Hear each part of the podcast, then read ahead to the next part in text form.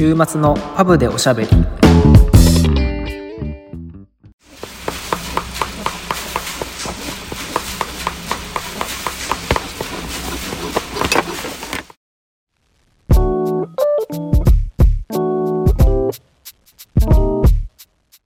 のポッドキャストはフレームメーカーのケイトとシューメーカーのサトシが仮想パブ併設型ビスポークスタジオからイギリスとものづくりをテーマにお送りしています。エピソード40でベルギー、オランダ、ドイツ旅行の話をしたんですけど、その時に2人とも一番良かったヘントについてね、その、まあ、絵についてちょっと話していこうかなっていう回です、今回は。はいよかったね。よかったですねはい。ねあのベルギーのブリュッセルから電車で行ったよね。電車やったね。そうそうそう。う。ん。電車でそんな遠くはなかったけどうん。30分1時間ぐらい。30分1時間ってだいぶ差あるけど。でもね、そんなに、電車乗ってるのは30分ぐらいだったよね多分ね。うん。遠くなく、うん、街綺麗だったしね、本当に。街はすごいねよかった。いい雰囲気ですごいなんていうの？見どころもたくさんあって。うん昔からのというか歴史のあるような街並みで運河みたいなのもあって、うん綺麗でしたねお城もあって。うんで、そこにシンボル的な象徴としてある聖バーフ大聖堂はいに展示されてる絵ですね。はい神秘の子羊。祭壇が。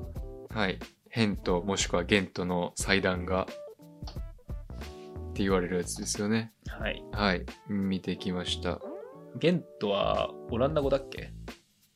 オランダ語だよね。オランダ語だった気がする。で、ヘントが英語。はいだからなんかどっちも言われるみたいな。はいじゃあまあ今回とりあえずヘントということではい。はいまず感想を聞きたいですね。感想ですか？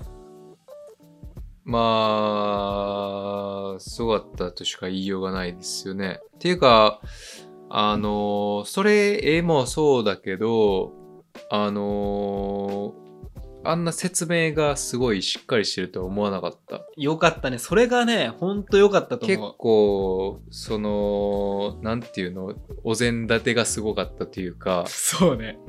まあ、その絵だけを見るっていうこともできるんだけど、絵だけ見ると多分12ポンドとか、いや2ユーロとかそんな感じだったよね。で、うんそれにプラス4、5ユーロを足すと、まあ、説明も受けれるようになりまして、うん。あの、しかも地下も見れるみたいな。そうね。うん、なんかそういうプラスで見れるところもあり、みたいな、じゃあそっちにしようかって言って、だけど、いきなりゴーグルみたいなのかけて、うん。で、そうすると、まあそこに指示が、まあ音声もあって、こっちに歩いてくださいみたいな。うん。そっちに歩くと、本当に説明が出てくると。はい。その何がいいって、日本語があるんだよね。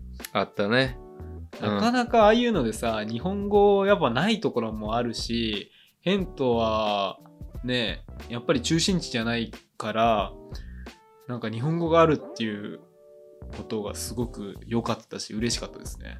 そうね。ありがとう、山田五郎。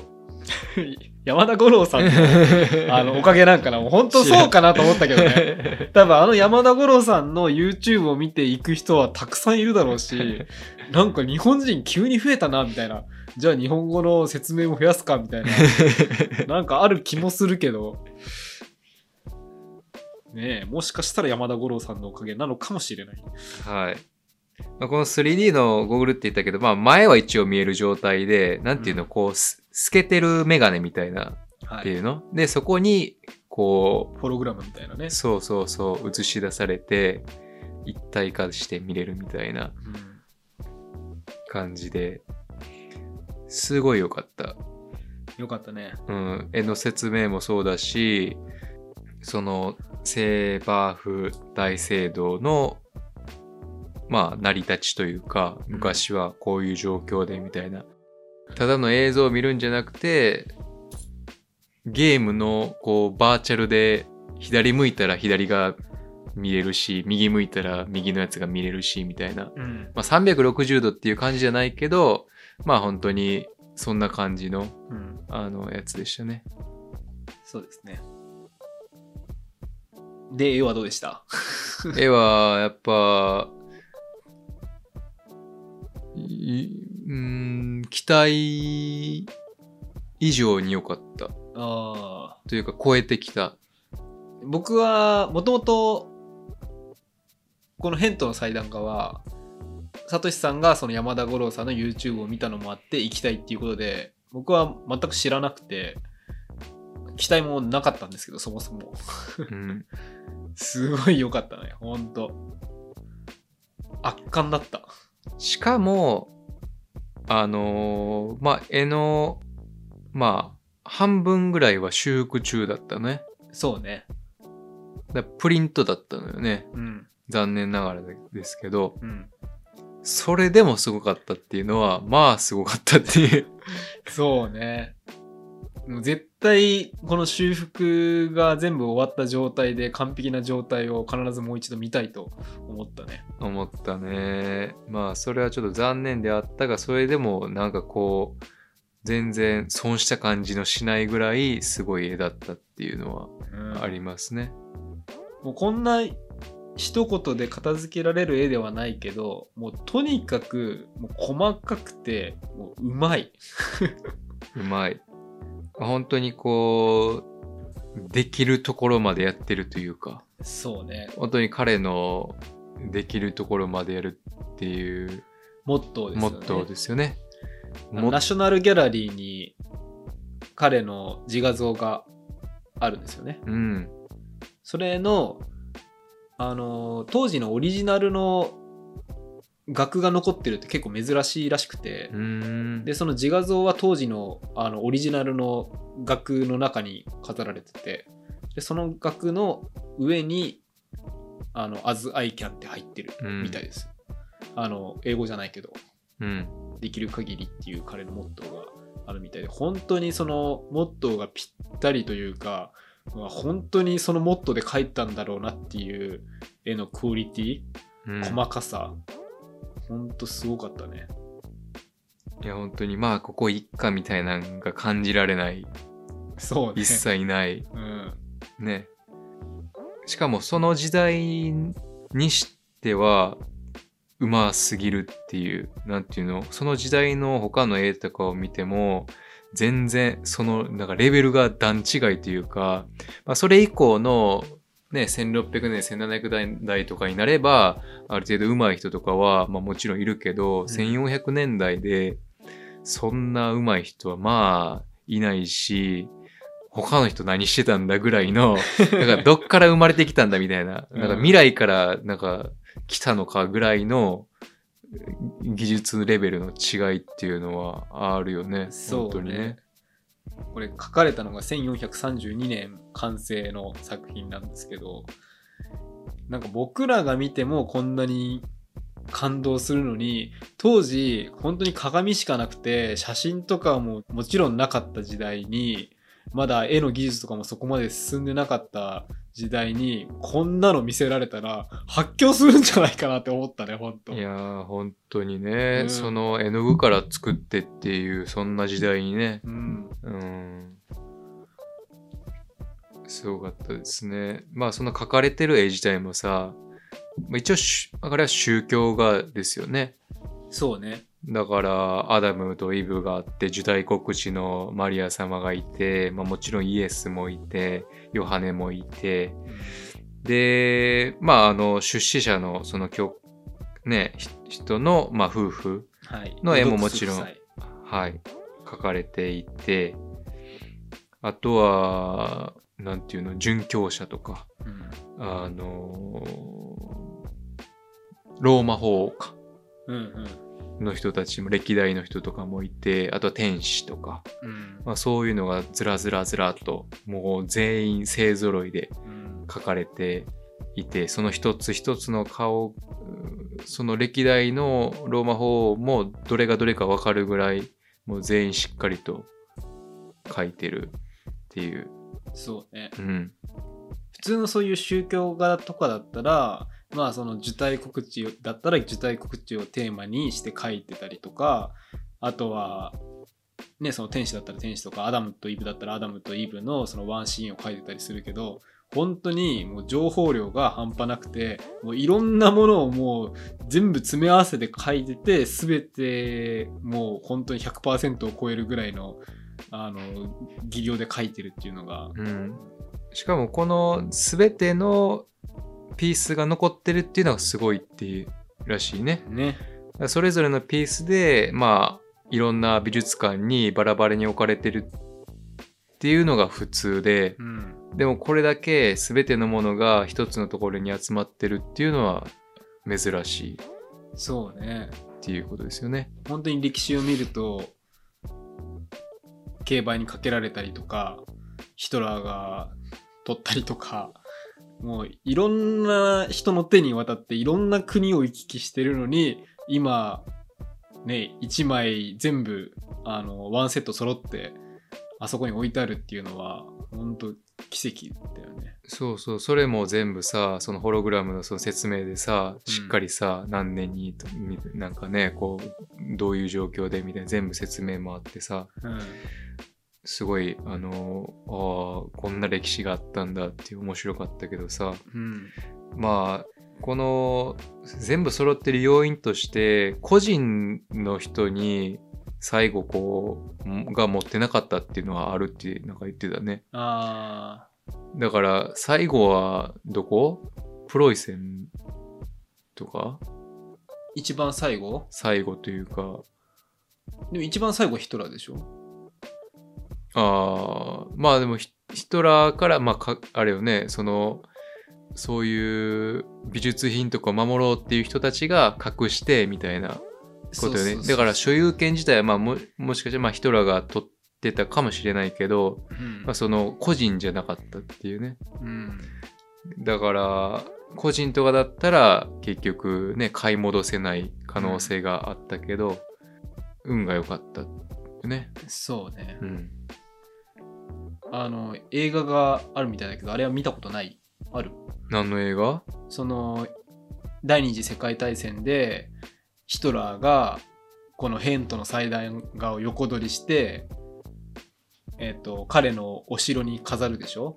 でその後あの戦況が悪化してヒトラーが負けそうになった時に、えっとオーストリアかどっかの洞窟にそれをはいはい。ヒトラーが隠して、で最後それを救出しにアメリカのその美術品守る部隊みたいなのがその回収しにあの行くんだけどそのストーリーが映画になってるらしくてへ日本でも公開されてるんだって。えでもなんかそれが放題とオリジナルのタイトルで全く違うらしいんだけど。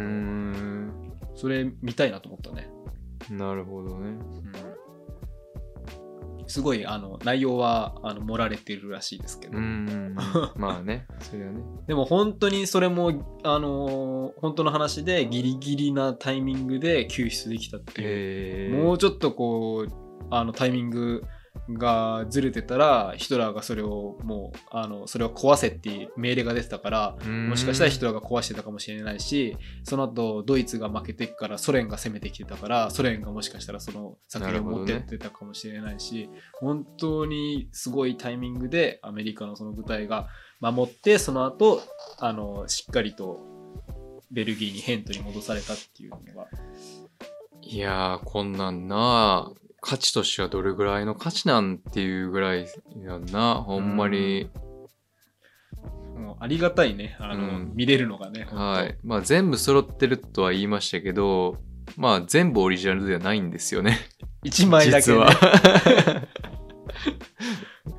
一番左下だよね。開けた時の一番左下だけ盗まれてるっていう、あの、二つ盗まれてて、その左下の二つが盗まれたけど、なんか一つは帰ってきたみたいな。そう一つ帰ってきて。ちょ、ちょっと悪く、盗んだ人が悪く思ったんか知らないけど、一つはちょっと帰ってきたけど、もう一つは、あの、未だに帰ってきてなくて、で、一応それは、あの、複製というか、うんあの、まあ、うまいけどね。すごいよね。複複製とはいえ、まあ、全然違いがわかるとか、そんなね、我々にはわからないですけど、うん、なんかオリジナルの写真とかがギリギリ残ってたみたいで、で、それとかをもとに、あの、その隣の絵とか、どういう材料を使ってる、画料を使ってるっていうのを研究して、そこから近いもので描いたみたいなので、本当にオリジナルに近いみたいですけど、すごいね。あの、山田五郎さんが持ってる人がいたら返してくださいっていうふうに、言ってましたけど、はい。あの、これをお聞きの皆さんもとか言って、持ってる人がいればね、持ってる人がいれば。ヘントに返していただいて、はい。でもその盗まれたのが戦前だからその空爆とかがもちろんその間に歴史としてあるから、まあ、もしかしたらそれがまあ焼けてしまっているっていうこともあり得るまあね。みたいですねう。ん、まあ、なかなか保存するっていうのは難しいでしょうからね。ねえもし出てきたとしても、ね、状態悪そうだよね。うん。またね行きたいですねヘントね。そうですね。だから、なんか、あんなん見てたら、ちゃんとせななとかって 思っちゃいますけど、ねえ、まあ、どれくらい、いやいや、なんかこう、手抜いちゃうやん。そうね。ちょっとそこにも本当絵見てて響いたね。あ、ここまでもう作る人間ならやらなきゃいけないんだなっていう。まあさすがに。にこれはね、ええっていうのはまあいいもん、いいもんでというか、まあ値段がね、あのー決まってないもんだから、うんまあそれと我々の商品とはまた、まあ違うんですけどね。うん。違うんですけど、この精神っていうのはすごいまあ、ちょっと、うーん、ちくりとするようなあところがありましたね。そうね。うんアズアイキャンってタトゥーでも彫っとく。ほんまやな。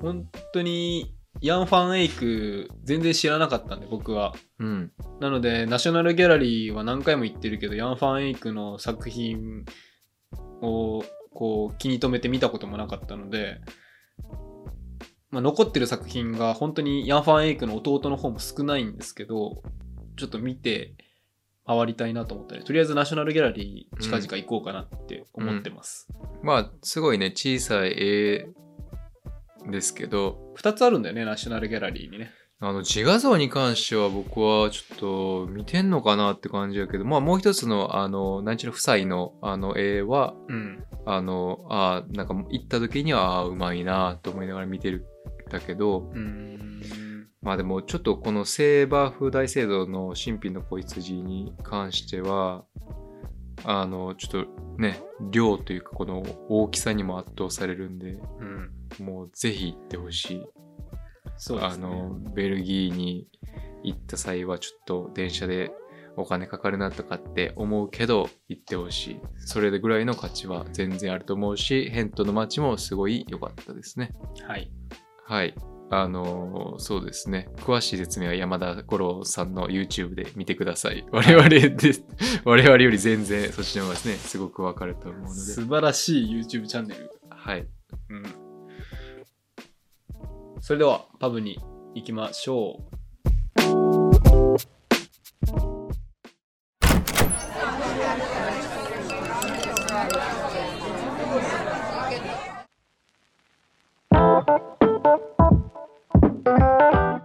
ということでパブに来ましたが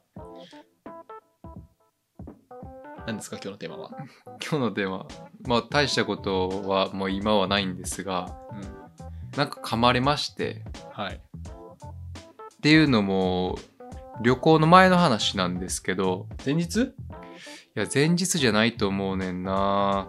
まあその週のいいつかいつ噛まれたかわかんないんだけど、うん。その状況が悪化したのがまあ、えっと旅行が日曜日からでしたよね。日曜の朝飛行機に乗りましたよね。はい。だいたい金曜日の夜ぐらいからちょっとなんかおかしいなと言いますか、あの、足なんですけど、足3箇所ぐらいなんか、うーん、噛まれたような、あの、蚊に噛まれたというよりか、もうちょっとこう、まあ大きいというか、がまあ3箇所ぐらいありましてはい。でその1箇所くるぶしのあたりのやつが、まあ、ちょっと腫れてきましてはい。かゆいなかゆいなと思ってたんやけどまあそれが腫れてきて痛くなってきたんですよねはい。金曜日から土曜日の朝ぐらいにかけてでこれはちょっとやばいなみたいな なんかかゆいだけはいいけどなんかちょっと赤みが広がってきたしなんか膨れてるぞみたいなでちょっと痛いぞみたいなうん。で普通やったらまあもうちょっと置いてもいいかなと思うけど明日から旅行で旅行中にこれはだるいなみたいなうん。これが悪化した時は海外でちょっと病院とかって行くのどうなんみたいなになりましてはい。で一応ファーマシーに行って、まあ、ドラッグストアみたいなとこに行ったらえっ、とまあ何か感染してるというか炎症を起こしてるとうん。言われましてで、まあ、薬が2つ必要なんだけど、まあ、そのアレルギーを抑えるようなまあそのまあ何かに噛まれているけど、まあ、体がアレルギー反応を示しているとはい。まあそれを抑えるのに花粉症とかの時に使うようなやつ、まあ、それを渡されてでもちょっとこう炎症を起こしてるから、まあ、それに関してはあの処方箋がないとちょっと出せないから、えっと抗生物質かはい。をあのもらうためにえっ、とその時土曜日やったよねで GP かかりつけ医のその病院が、まあ、空いてるとこもあるんだけど、まあ、その111っていうところに電話をすればまあいいよみたいなことを言われたからじゃあ111に電話してでその111電話して何が出てくるかっていうとその医療的なアドバイスをしてくれるところらしいのねうん。だからそれがあのドクターにつながるっていうことではなく、まあ、NHS ナンバー、ナショナルインシュランスナンバー、NIS か。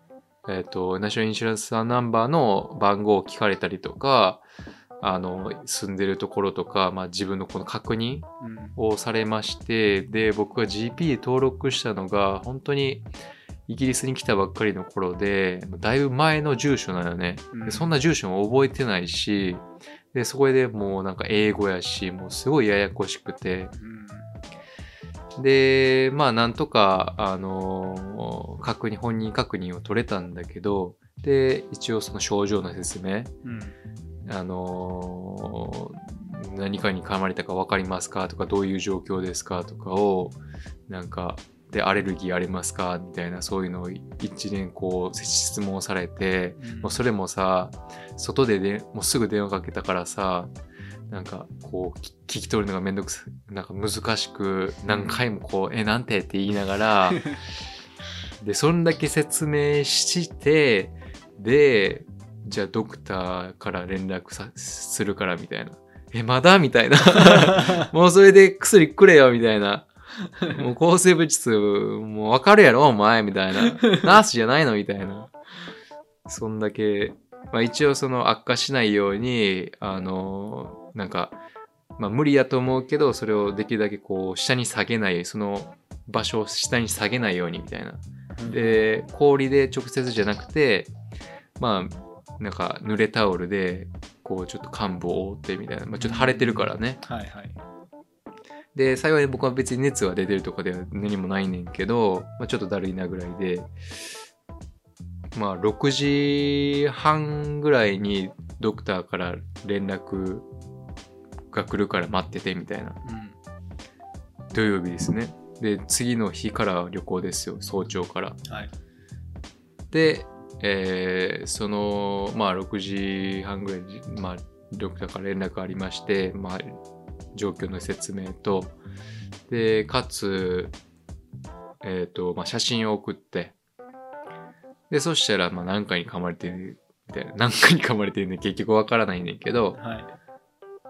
まあ、その時間に空いてるところも、あの、なんていうの、ドラッグストアというか、っていうかもう土曜日なんで、まあ、全然なく、結局電車でというかチューブで30分40分かけてそこまで行って処方箋、まあ、もらったんで、うん。あのー薬もらって飲みましたねまあ大変でしたで、結局、何だったんでしたっけ？何が？何に噛まれたんでしたっけ？わかんないんですよ、それが。あ、結局わかんないんだ。いや、わかんないのよね。だから、その、旅行から帰ってきても、何回か噛まれまして、はい。寝てる間に噛まれるんだね。寝てる間に噛まれるし、で、なんていうの、ダニとかだったら、一応、えっ、と、服で覆われてる部分、そして柔らかい部分、だから太ももとかお腹とかを噛まれるし、まあ結構こう箇所的にも結構まあ何箇所か噛まれるというかこう集合体的に噛まれるようなそんな感じだと思うんだけど、うん。まあ、それではなく本当に噛まれても1箇所とかうん。2箇所とかそんなぐらいでまあ南京虫かなみたいなベッドバグかなと思ったんだけど、うん。まあわかんない。それかもしれないけど一応マットレスの裏とかも全部こうスプレーみたいなのもして帰ってきて。でそれでもまだちょっと噛まれるぞみたいな。うんだそれが効いてないからなのかもしれないしでもベッドバグだったら一応見えるらしいのよね。うん大きさ的に。でもそれも見えずいる気配はない。しかもうちの別にカーペットでもないしさ。うん。木のフロアだしであのベッドフレームもただの木だしいるとしてもマットレスの中とか、まあ、それぐらいで、うん。まあそんな感じもあんまりしないんだけどで他のフラットメイト別にそんな状況ではなくうん何かが本当にわかんない。うん。噛まれ方としては本当に蚊もしくはなんていうの？ブヨっていうの？まあちょっとカーブ用のレベルではなかった感じしたけどね。そのかも腫れてるところを見た感じ。うん。まあそのでも南京虫に噛まれたからってそうなるっていうわけではなく、まあ、体うん。本当にアレルギー反応だから、まあ、多分僕の何かがその相性が悪いというかうんっていう感じだと思う。結局何かわからないけど今のところまあまあ大丈夫かなみたいな。うん、よかったね落ち着いてね、うん、その寒すまあイギリスが寒くなってきたっていうのも関係してるかもしれないしね。まあ、もしかしたらスプレーが、まあ、効いてなのかもしれないし、まあ、もしかしたらまた噛まれるかもしれないんだけど、まあ、本当に何かわかんないというすごいめんどくさい状況。うん本当にもうその噛まれたところを見たらもう気の毒になるぐらい腫れてたもんね。ね本当今までなかったもんそんなこんな噛まれるの。腫れるかなみたいな。何なんだろうね。でも一応今そのさっきも話したけどフランスではベッドバグが流行ってるみたいで。うん。僕ベッドバグなんてそのサトシさんの刺されたっていう話が出てから知ったよその単語でも日本で南京虫聞いたことあるでしょ？南京虫はなんとなく聞いたことあるようなそないようなれがベッドバグですよね。なんか Google で検索したらトコジラミって日本あはいはいはい。出そうそうそうてきたけど、ね、トコジラミをうん。みたいですけどでもそれ自体繁殖力がすごく高くてもうどんどんどんどん増えるからもう本当に家にこう出てきたら大家に連絡してもうちゃんとそういうしないとまあ普通の薬巻くだけじゃちょっと厳しいみたいな、えまあそれぐい、らいの結構一大事のことらしいんですけどうん。でもまあ今のところ別にそんな量がいないというかなんていうの刺される箇所が増えるわけではないというか、うん。刺されても1日1箇所とかわけのわからん まあ雲かとかもなんかよくわからないんですけどうん。何かがまあそれはちょっと気持ち悪いんですがまあでも今のところ大丈夫。うん。ただその抗生物質がですね、まあ、これ善玉菌を殺すらしくはい、お腹の調子もこう悪くなるわけですよね。うん。だから僕としてはまあ薬あるから別に噛まれてもいいやみたいなぐらいの感じなんですけど今はね。はい、すごいな。もうしかもなんか最近噛まれてもなんかそんな腫れへんようになってきたし、まあ、よくわからん、ええもう体が体勢ついてるぐらいついてんちゃうかぐらいの感じなんですけど、でもちょっとねこう痒さが長いのよね。なんか蚊とかやったらすぐさ痒み収まるそうね23日あればね、けど、うん。で症状が現れるのもすごい遅いのよ。だから、多分夜噛まれてると思うんだけどかゆいなって思い出すのが次の日のお昼過ぎぐらいえーとかでなんかちょっとかゆいなってポリポリみたいな。そしたらどんどんどんどん腫れてくるみたいな。え何や何やみたいな。っで解散ももう結構数週間続く。っていう謎のいちょっと恐ろしいですね。分かる人がいたら教えてほしい。何なのか、うん。でも雲とかやったら痛みが来るしでも別にその腫れてから放置してると痛くなるかもしれんけど別にその刺されてる段階では全然痛くないただただ痒いだけやしもうよくわかんない何かがそうね。2週間前もね、最後に収録した時も2匹ぐらいバッグ入れたとか言ってね。帰る時うにね。んそうね本当に絶対嫌だよ。いやー本当にでも見見見ない見ないからねうんうん全然ちょっと何かがわかんないですそのベッドバグは人について結構繁殖したりもするらしく、ーそのフランスで流行してるのはコロナが落ち着いて旅行者が増えてバックパッカーとかもすごいあの増えたのが原因っていうのが研究者の間では言われてるみたいですうね。んね怖いねそうですね。まあまあ旅行行く時だからそのパッキングする時はまあ夜に出てくるらしいのでまあ明かりをつけてパッキングするとか、うん、まあ、そういうのがいいっていうのは書いてましたけどね。まあ、ちょっと気をつけたいですね、そうね。うん気をつけることもやっぱあの見えるものなのでできるみたいなんで、うん。まあ、ベッドバグじゃかどうかもわかんないけど。わかんないんですよね僕のやつはね。うん。うんまあまあそんな感じで。はい。あの GP には登録しましょうと。GP 登録してないのよまだ。やばいよね。うん、処方箋自体無料だけど、えっと薬を買うのに、えっと薬代は多分ただという換算なんだけど、まあ、一つの薬につき、えっと僕は9ポンドぐらいうんうん。払ったので、まあ、それ9ポンドと別に処方箋がいらないやつが45ポンドっていう感じのあのでだったけどね。そうね何でもかあった時のためにねそうそう。だから本当は GP 住所を移したら、引っ越したら移さないといけないんだけど、それしてないからちょっとしないとなと思いました、そういう時に。はいちょっと僕も1週間以内に GP 登録します嘘です。しません、この人は。絶対しますはい。ということで Apple Podcast と Spotify のフォローといいね概要欄のリンクから Instagram と Twitter のフォローをよろしくお願いいたしますよろしくお願いいたします。それではまた来週来週。